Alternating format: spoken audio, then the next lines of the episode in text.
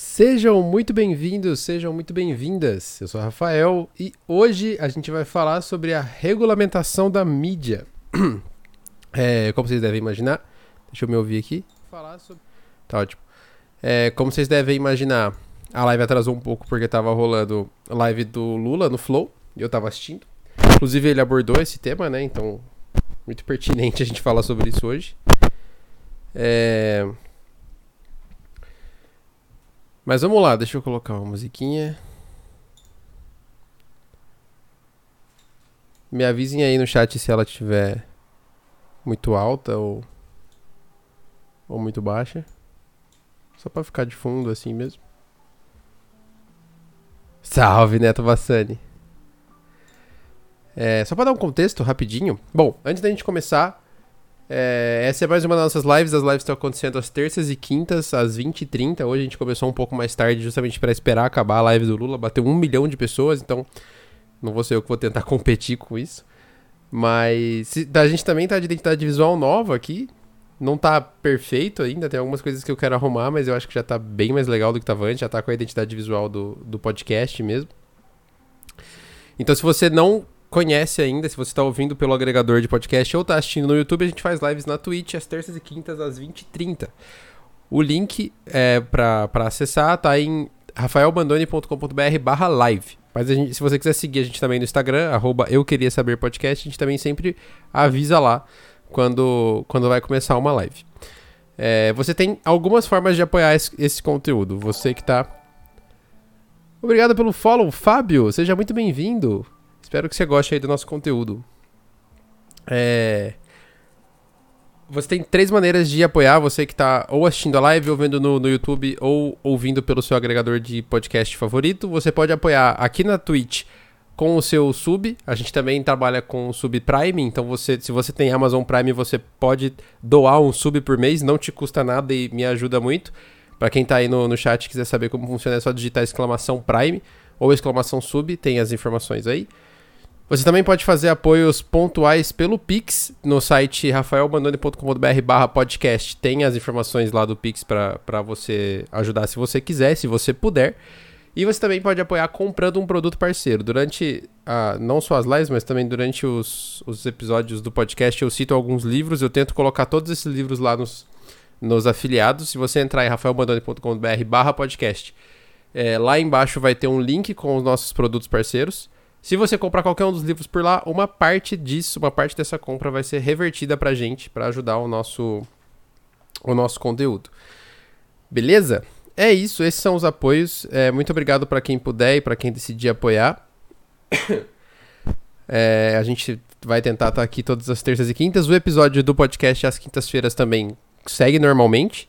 Semana passada a gente tirou uma folguinha, não teve a live de terça por conta do feriado e na quinta eu tava doente, então eu acabei não fazendo, ainda tô um pouco sem voz, mas vai dar tudo certo. E paciência comigo porque as coisas aqui mudaram um pouco.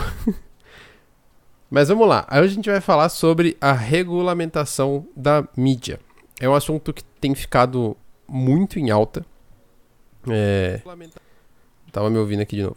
É um assunto que tá super em alta para pra gente discutir. Tem, tem sido muito alvo das, das campanhas falar sobre isso, né? Comentar sobre, sobre essa regulamentação.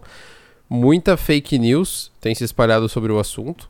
O que, que é regulamentar a mídia? O que, que significa ter mídia re, é, regulamentada? Isso é censura? Não é censura? Enfim, tem algumas informações muito legais que a gente pode trazer sobre isso. Então, dado este contexto, vamos lá, que a gente tem algumas coisas para conversar hoje. É, para você que está só ouvindo, eu vou tentar descrever o máximo possível, mas saiba que eu estou apresentando um, algumas coisas. Então, se alguma coisa passar, pode ser por isso. Esse, esse vídeo vai ficar totalmente salvo no nosso canal do Twitch também. E eu também vou subir ele editado depois no nosso YouTube. Todos os links, de novo, rafaelbandando.com.br barra podcast, tem tudo lá bonitinho pra gente. Mas vamos lá, vamos contar um pouco dessa, dessa história né, de regulamentação da, da, da mídia. Isso está muito em alta porque o, o Lula, o candidato do PT agora à reeleição, considera uma reeleição, né? Ele, ele bate muito nesse assunto. E aí a oposição, principalmente o, o, Bolsonaro e a campanha dele, batem muito dizendo que regular a mídia é censurar, é você calar as pessoas que pensam diferente, coisas desse tipo. Então vamos contar um pouco dessa história. Eu trouxe um pouco de contexto antes de entrar de falar de fato de regulamentação de mídia, mas isso vai ser importante mais para frente. Todos os, é, tudo que eu disser tem a fonte aqui. Eu não vou entrar nessas fontes, obviamente, mas depois isso vai ficar salvo também nos agregadores de podcast e no, e no YouTube. Então é só você ir lá depois que dá para você checar todas as fontes com calma. Vamos começar por essa notícia da Gazeta do Povo, do dia 13 de outubro, também conhecido como semana passada. Pedidos de censura do PT podem ser prenúncios sobre regulação da mídia que Lula propõe. Então aqui já começa esse assunto de que regular a mídia é censura. É que o Lula, o projeto de regulação de mídia do, do Lula é, é um projeto que censura opositores, assim como fazem em governos ditatoriais, insira aqui o governo que você quiser citar, e aí citam Nicarágua, citam Cuba, citam qualquer coisa, mesmo que não corrobore tanto o argumento, mas citam. É, e aqui já desenha um pouco essa história de que esse lance de você regular, regular a mídia é, fala sobre isso, né? Fala sobre você censurar opositores. Então aqui uma notícia da, da Gazeta do Povo que fala sobre isso. Exa sobre o que especificamente? Então, aqui é um trecho da matéria, então eu vou trazer alguns trechos também entre uma matéria e outra. A proposta de Franklin Martins fala em democratizar, entre aspas, a imprensa e inclui a criação do Conselho Nacional de Comunicação. Aqui está exatamente citado como diz na, na matéria, tá? Inclusive as aspas são deles, não são minhas. Órgão colegiado com composição representativa dos poderes públicos e de setores da sociedade civil para estabelecer normas e políticas públicas do setor de comunicação. A criação de conselhos desse tipo foi uma marca dos governos petistas e costuma ser um caminho para o aparelhamento do Estado. Aqui a gente já tem algumas coisas interessantes que a gente consegue debater. Primeiro que a criação de conselhos desse tipo foi uma marca dos governos petistas e costuma ser um caminho para aparelhamento de Estado. O, o, PT governou por vários anos. Governou de 2003 até 2016. E o, quem mais aparelhou o Estado que o Bolsonaro não foram eles, né? Tanto que o Lula foi investigado, foi preso e etc. Isso é uma prova muito clara de que realmente não houve tanta. Não houve sigilo de 100 anos, por exemplo. Não houve troca de diretor da, da APF nesse tipo de momento. E por aí vai. A Dilma, inclusive, foi deposta. Não, ninguém, foi de, ninguém foi preso, ninguém foi afastado do, do cargo por causa disso. Então eu acho muito é, contrassenso você trazer o argumento de que isso era uma marca do governo petista e costuma ser um caminho para aparelhar o Estado, porque esse aparelhamento do Estado não aconteceu. A mídia não foi regulada nesses 13 anos. A mídia não foi censurada nesses 13 anos. Então a gente já, já começa por aí, né? Isso aqui é um argumento idealista. Eu imagino que isso seja um caminho para o emparelhamento do Estado, mas isso nunca aconteceu na realidade. Aí uma outra matéria que corrobora com essa primeira matéria, que é uma matéria da Revista Oeste, do dia também do dia 13. PT tenta censurar o Gazeta do Povo outra vez. Partido de Lula acionou o TSE para derrubar reportagens sobre Lula e Nicarágua e impedir o jornal de publicar notícias sobre o tema. Vamos ver o que, que fala sobre isso. Na ação, o PT argumentou que Lula não apoia a ditadura da, da Nicarágua. Abre aspas. Fatos sabidamente inverídicos, fecha aspas, afirmaram os advogados de Lula. Abre aspas. As publicações dessa natureza são compartilhadas e espalhadas em velocidade exponencial de modo a aumentar significativamente o alcance das desinformações aos eleitores e às eleitoras, ampliando desta forma o impacto negativo das publicações objeto desta representação, sustentou o PT no documento. Em resumo dessa história toda, o Gazeta do Povo é, fez uma matéria dizendo que o Lula apoiava a ditadura da Nicarágua. O governo do PT, o, uh, o, o PT, né, não o governo, obviamente, o partido entrou contra essa matéria dizendo que isso era mentira. E aí eles usam essa articulação, pô, eles pediram para tirar uma matéria do ar ou qualquer coisa desse tipo, então isso é censura. Isso não é censura. Você não pode falar o que você quiser sobre quem você quiser. Você não pode acusar as pessoas de um crime que elas não cometeram, por exemplo. Você pode ser, inclusive, criminalizado se você fizer isso. Se você culpar alguém por algo que ela não, que ela não, não cometeu. E aí a gente tem aqui do, da agência Aos Fatos, que é uma agência de checagem, uma matéria do dia 29 de setembro, que é falso que Lula aconselhou Daniel Ortega a manter a ditadura da Nicarágua. Isso, inclusive, foi um tema do último debate. é, que o Bolsonaro continua usando essa, essa, esse argumento de que o Lula é a favor dessa, da, da ditadura, enfim. E aí, qual é o cenário que a gente desenha sobre isso aqui? A gente desenha um cenário onde as pessoas. A gente vive na época da pós-verdade, né? A gente desenha esse cenário onde as pessoas podem falar o que quiserem sobre as outras, acusar elas dos crimes que, que, que quiserem, dos crimes que acharem que, que faz mais sentido e se a outra pessoa pedir para tirar do ar, pedir para ser retratado de, de alguma forma, você acusa ela de censura. Então a coisa não é bem por aí, entendeu? Impedir a propagação de mentiras é diferente de censura. É muito diferente. Não, não dá para você colocar no mesmo balaio uma coisa que é você tentar controlar informações inverídicas, que podem, inclusive, dura, inclusive durante época eleitoral, influenciar e muito nos votos, com censura. São coisas completamente diferentes. A gente tem inclusive um episódio do, do podcast inteiro sobre censura é, para abordar, abordar especificamente esse tema. E uma coisa que eu falo lá, que é muito importante a gente lembrar sempre, é que censura tem a função de manutenção do poder. Censura não é um negócio que acontece no vácuo. Não é se você falar alguma coisa que não é aceita socialmente, você não vai ser calado pelo, pelo cosmos. Você não vai ser calado por uma força maior, você vai ser calado por alguém. Então a censura, ela é antes de tudo ideológica. A censura tem ideologia, tem alguém censurando e tem um motivo para qual essa pessoa está censurando. Isso é um ponto muito importante da gente levar em conta. Por exemplo, e aqui é um vídeo muito bom que eu recomendo que vocês assistam depois, que é o, esse Intervozes Levante a Sua Voz. Inter, Intervozes é uma ONG sobre, que fala sobre comunicação. Eu vi esse vídeo na, na faculdade e ele ficou muito marcado na minha cabeça. E aqui, inclusive, eu peguei essa imagem, esse frame, porque ele mostra as famílias que mandam na mídia brasileira. São 11 famílias. Então são 11 famílias que detêm todo o poder midiático do nosso país, que controlam os grandes veículos de mídia do nosso país. Lembra que eu falei que censura é ideológica? Que alguém impõe censura? Se uma dessas 11 famílias não quiserem publicar o, o Eu Queria Saber, porque eles acham que vai contra as coisas que eles acreditam, eles podem não publicar.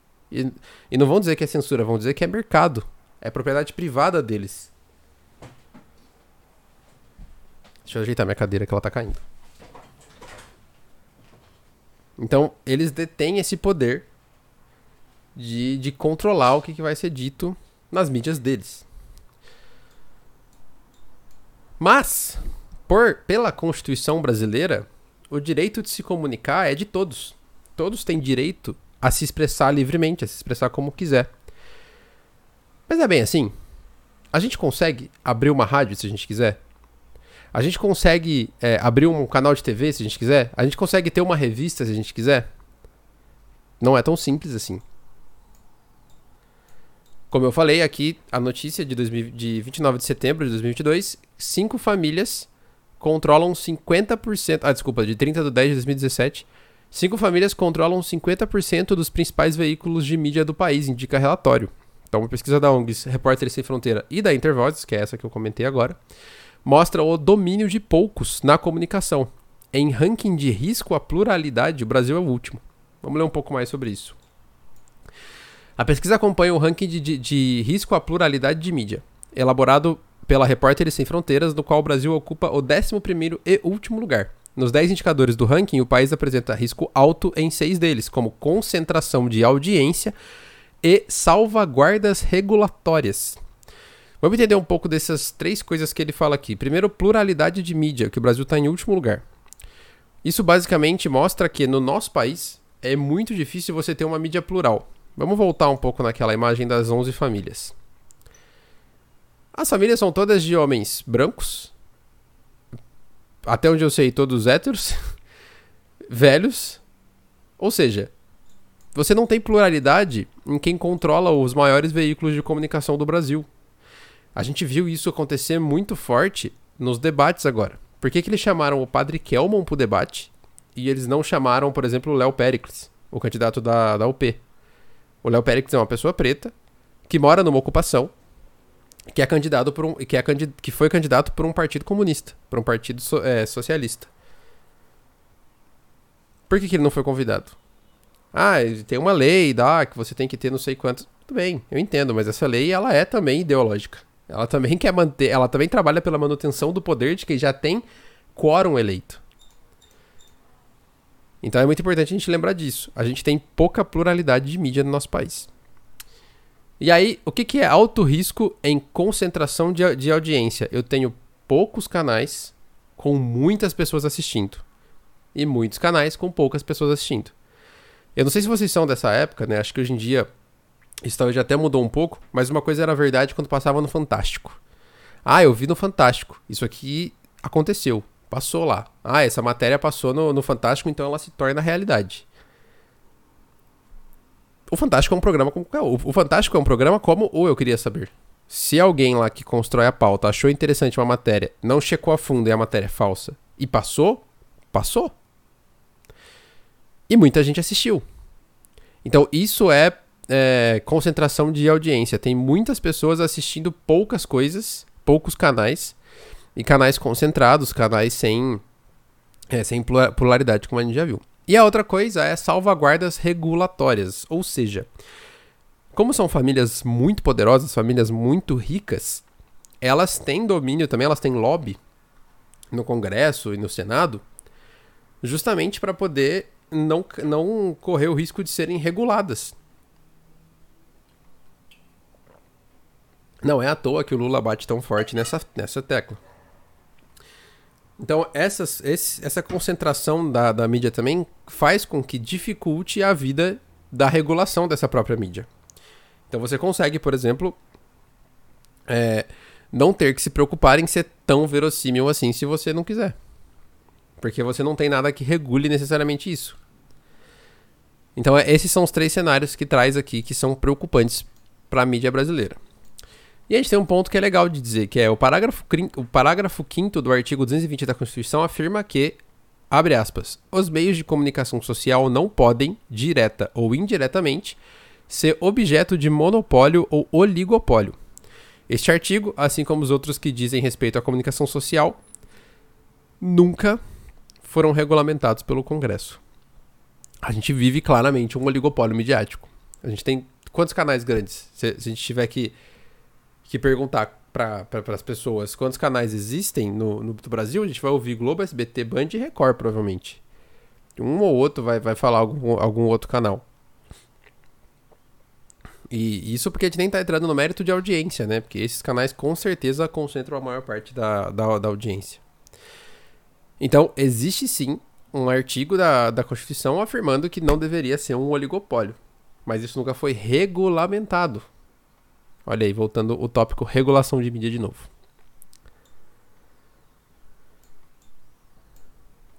E aí, vamos falar sobre isso. O que, que é, afinal, regulamentar a mídia? E esse virou esse grande espantalho, né, que a, que a direita usa de isso é censura, eles vão censurar quem for contra eles, isso não vai não vai ser bom para a população e etc, etc. Mas vamos entender, a gente acabou de ver que a situação midiática do nosso, nosso país não é muito boa. A gente tem poucas famílias que influenciam a maior parte da, das, das famílias, que concentram muito poder, a ponto inclusive de influenciar nas decisões do Senado, decisões eleitorais, inclusive. É, não é à toa. A, ser contra a imprensa, inclusive, sempre foi uma pauta de esquerda. Porque existe muita propaganda anti-esquerda. Sempre existiu, não é de hoje. O Bolsonaro sequestrou essa pauta é, justamente para poder bater contra essa regulamentação. Justamente para poder bater contra as coisas que a mídia poderia apontar que ele diz que são mentira, ou, ou que, enfim, que são exageros da, da parte dele. E tudo isso que vocês sabem, tudo isso que está acontecendo aí. É, mas vamos falar sobre, então, o que de fato é regulamentar a mídia. E aí, não vamos falar do que a gente quer pro Brasil. Vamos falar do que pode ser que seja. Vamos falar do que é. A mídia já é regulamentada em muitos países. Inclusive países que, veja só, são países vistos como exemplo de liberdade. Spoiler: Estados Unidos é um deles. Vamos começar por essa notícia aqui, da, também da revista Oeste, é, de, de, que diz que Comissão Europeia apresenta projeto de lei para regulamentar a mídia. União Europeia afirma que medida faz parte dos esforços para promover a participação democrática e combater a desinformação. Vocês lembram onde eu falei isso? Se vocês não lembram, eu vou repetir aqui, ó.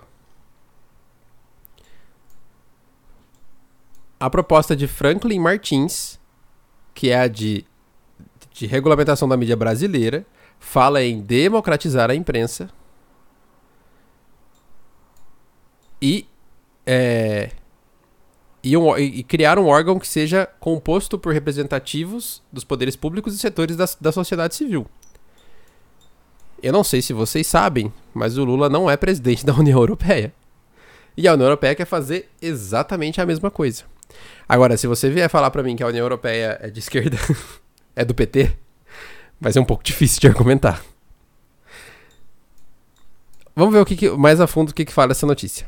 A, a Comissão Europeia, CE, apresentou nesta sexta-feira, 16, um projeto de lei para regulamentar a divulgação de informações e atividades jornalísticas nos 27 países membros. De acordo com o um comunicado da comissão, cuja presidente é Ursula von der Leyen, o European Media Freedom Euro European Media Freedom Act tem o objetivo de proteger o pluralismo e a independência da mídia na União Europeia, UE. UE. Nos últimos anos, testemu... é, abre aspas, né? Nos últimos anos, testemunhamos várias formas de pressão sobre a mídia. Está na hora de agir. Devemos estabelecer princípios claros. Nenhum jornalista deve ser espionado por causa do seu trabalho. Nenhuma mídia pública deve ser transformada em canal de propaganda disse a vice-presidente da CE, da Comissão Europeia, Vera Jourova, no comunicado. Aqui tem duas coisas muito interessantes para dizer sobre regulamentação da mídia. As pessoas olham para a regulamentação da mídia pensando muito em como a mídia vai ser é, afetada no sentido de conteúdo. E elas não se esquecem que a regulamentação da mídia também é um meio de proteger as pessoas envolvidas. Proteger tanto as pessoas da mídia, os jornalistas, né, enfim. Um meio de proteger Desculpa que eu bati no microfone, eu achei que ele pudesse ter. Tá chiando. O meio de. É... O meio de proteção dessas pessoas, tanto as pessoas envolvidas na mídia, os jornalistas e as pessoas que fazem pauta e etc., quanto dos, é, das pessoas que consomem essa mídia. Justamente para que não vire um canal de propaganda e justamente para que os jornalistas possam fazer, fazer um jornalismo sério, por exemplo, um jornalismo investigativo sobre um escândalo de corrupção. Então, você ter uma regulamentação da mídia não só diz respeito a, a você controlar possíveis mentiras ou inverdades ou coisas desse tipo, e também o controle da, de quem manda na, na mídia de um país ou de uma união, por exemplo, como também você proteger as pessoas envolvidas na criação desses conteúdos. Você proteger os jornalistas, você proteger os redatores, você proteger todo mundo que, tem, que tenha que ter o direito de dizer, ter pluralismo e ter independência. Então não é só é, regulamentar a mídia, não é só uma coisa unilateral. Ela funciona bem para os dois lados. Ela protege os dois envolvidos, o receptor da mensagem e o emissor dessa mensagem. E aí, como eu comentei, a gente pode trazer alguns exemplos bem interessantes de países onde a mídia já é regulamentada. Aqui eu trouxe duas fontes diferentes, porque parte desses países eu peguei da BBC, parte desses países eu peguei da Opera Mundi, mas vamos a eles. Reino Unido, olha só. Terra do rei, né, do rei Charles agora. Um país é, que inclusive tem um governo de direita atualmente, um país bastante imperialista, um país que não tem muitas características de esquerda e tem a mídia regulamentada. Vamos entender um pouco sobre isso. A lei, no caso, a lei de regulamentação da mídia da, do Reino Unido, a lei visa a regulamentação da atividade de jornais e revistas. Além dela, há outra regulação mais antiga para emissoras de TV e rádio. Em 2011, uma comissão judicial coordenada pelo juiz Brian Levison passou a analisar desvios de ética na mídia após um escândalo envolvendo principalmente tabloides. Em um dos casos, um jornal hackeou o telefone de uma estudante assassinada e apagou mensagens na caixa eletrônica, o que deu à família e à polícia a esperança de que ela pudesse estar viva. Eu não sei se vocês pegaram a gravidade disso que eu acabei de ler, mas o jornal basicamente hackeou um, um telefone de uma pessoa que foi assassinada para parecer que ela estava viva. Tudo pela notícia, né? Um dos desdobramentos da investigação foi a criação, em novembro de 2014, do Press Recognition Panel, o painel que supervisiona um órgão de autorregulamentação. O Brasil também tem um órgão de autorregulamentação quando a gente fala de publicidade, que é o CONAR. E tem poder de aplicar multas de até 1 milhão de libras, ou 4 milhões de reais, na época dessa notícia aqui, que é 2014. As publicações. Além de impor direito de resposta e correções a jornais, revistas e sites noticiosos. Ou seja, se você falar alguma merda, você não só pode ser multado, como você pode ter que se retratar. A filiação dos veículos ao novo sistema não é obrigatória, mas há diversos incentivos para que façam parte. Por exemplo, o veículo que não integrar o órgão precisa pagar as custas judiciais dos processos de acusação, mesmo se vencer. À época da criação do órgão, os principais jornais britânicos disseram que o modelo poderia sujeitar os veículos à interferência indevida de políticos. Exatamente a mesma. Desculpa, ex exatamente o mesmo cenário que aconteceu aqui.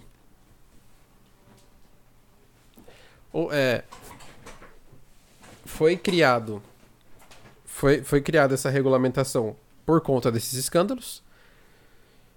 Muito parecido com o que está acontecendo aqui. E aí os jornais falaram, pô, mas aí os políticos vão fazer o que eles quiserem e tal, não sei o quê. Não foi o que aconteceu. Ninguém pode dizer que o Reino Unido é um exemplo de censura, né? França, vejam só. A regulamentação de TV e rádio na França é feita pelo CSA, o Conselho Superior do Audiovisual. Nenhum grupo de mídia pode controlar mais de 30% da imprensa diária, ou seja, existe um limite, que para mim, inclusive, é bastante alto, de 30% do quanto um grupo de mídia pode controlar da imprensa. A CSA exige pluralismo de opiniões e diversidade cultural e pode punir com multas quem não seguir o marco regulatório. Qualquer incitação de discriminação, ódio ou violência é considerada crime. Por exemplo, é, no Brasil, pessoas que defendem a, o direito de que um partido nazista se, se, se organize. Isso é inaceitável, isso é o tipo de coisa que deveria ser punida sim numa televisão, por exemplo, ou numa coisa de mídia. Esse é um ótimo exemplo de algo que a CSA no Brasil, né, puniria. O Reino da Liberdade não Liberlândia, que a gente falou na última live, mas a outra liberdade. Os Estados Unidos.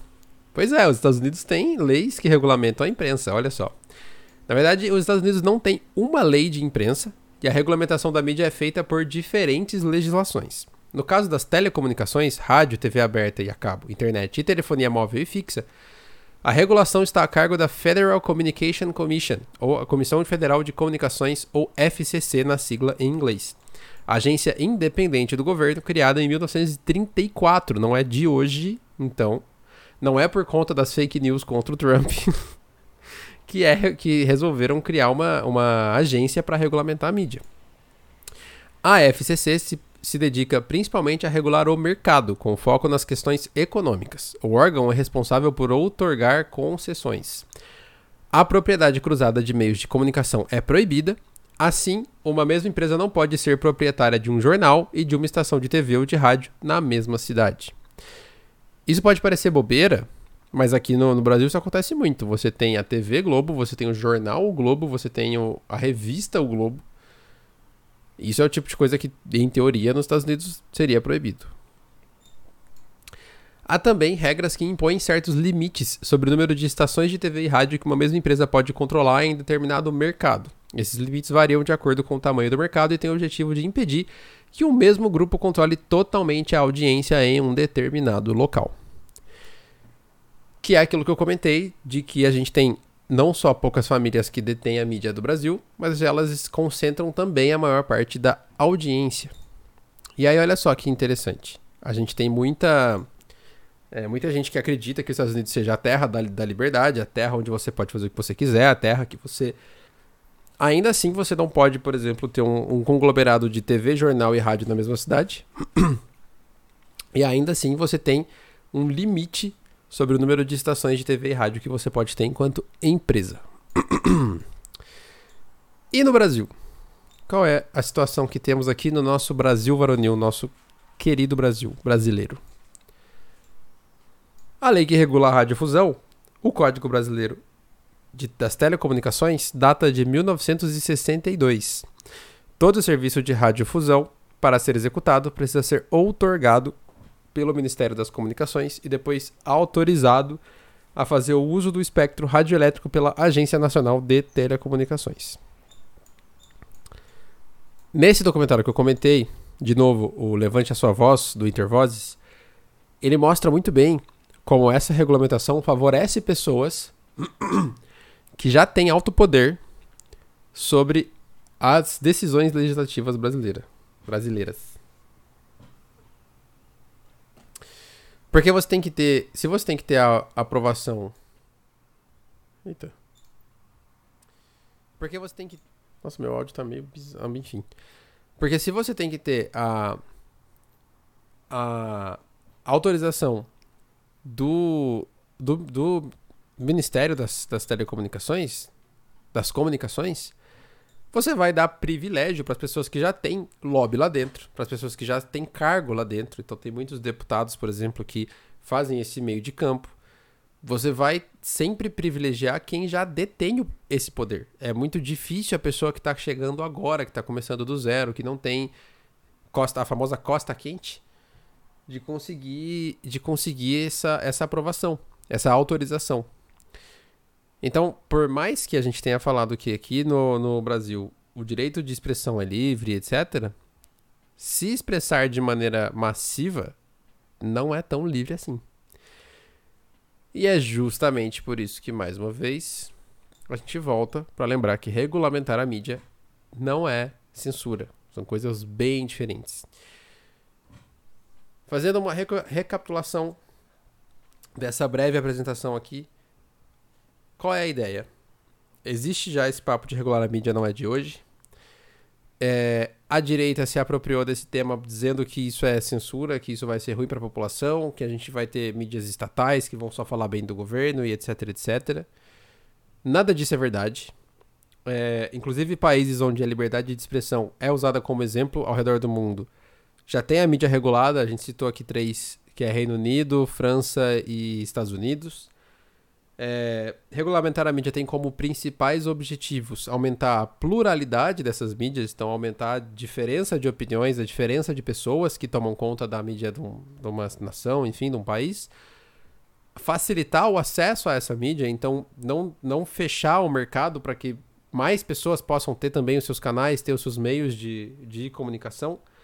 E também evitar, como a gente vê aqui no, no, no Brasil hoje, que exista um cercamento político, um, um cercamento é, de, autoriza de autorização de pessoas que não têm que não têm influência, que não são da elite brasileira, que possam também começar suas rádios, começar pequenos canais de TV e coisas desse tipo.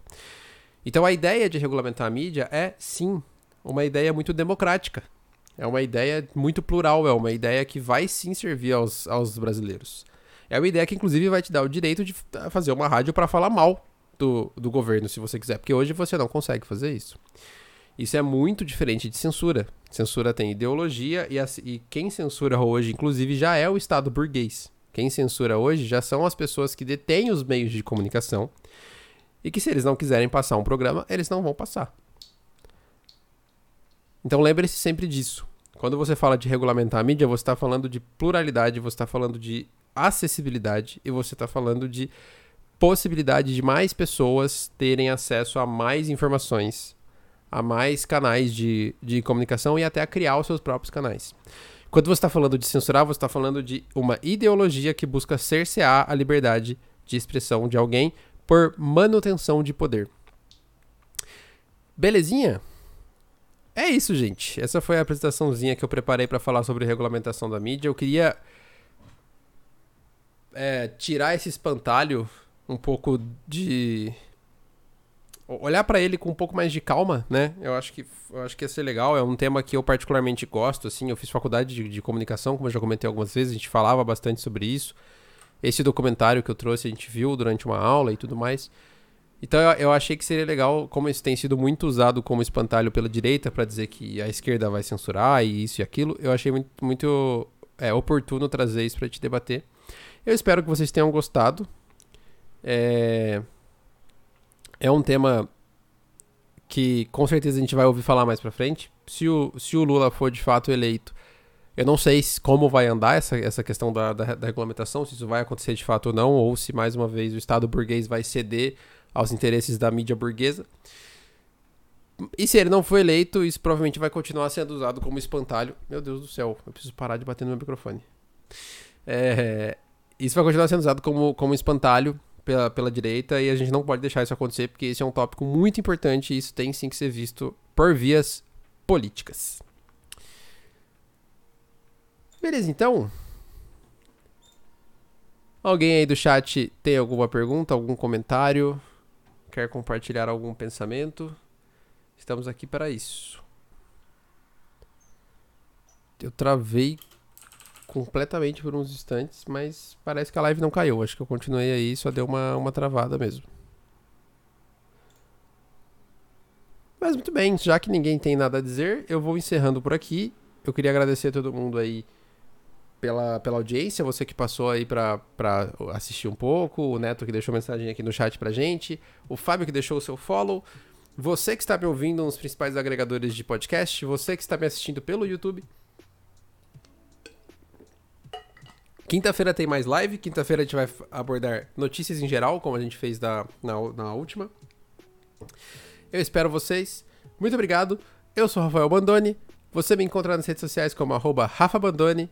E sinta-se livre para me enviar dúvidas, sugestões, críticas ou propostas de tema pelo Twitter ou pelo Instagram, arroba Eu Queria Saber Podcast. Muito obrigado por ouvir, assistir e acompanhar. E até. Até a próxima. Tchau!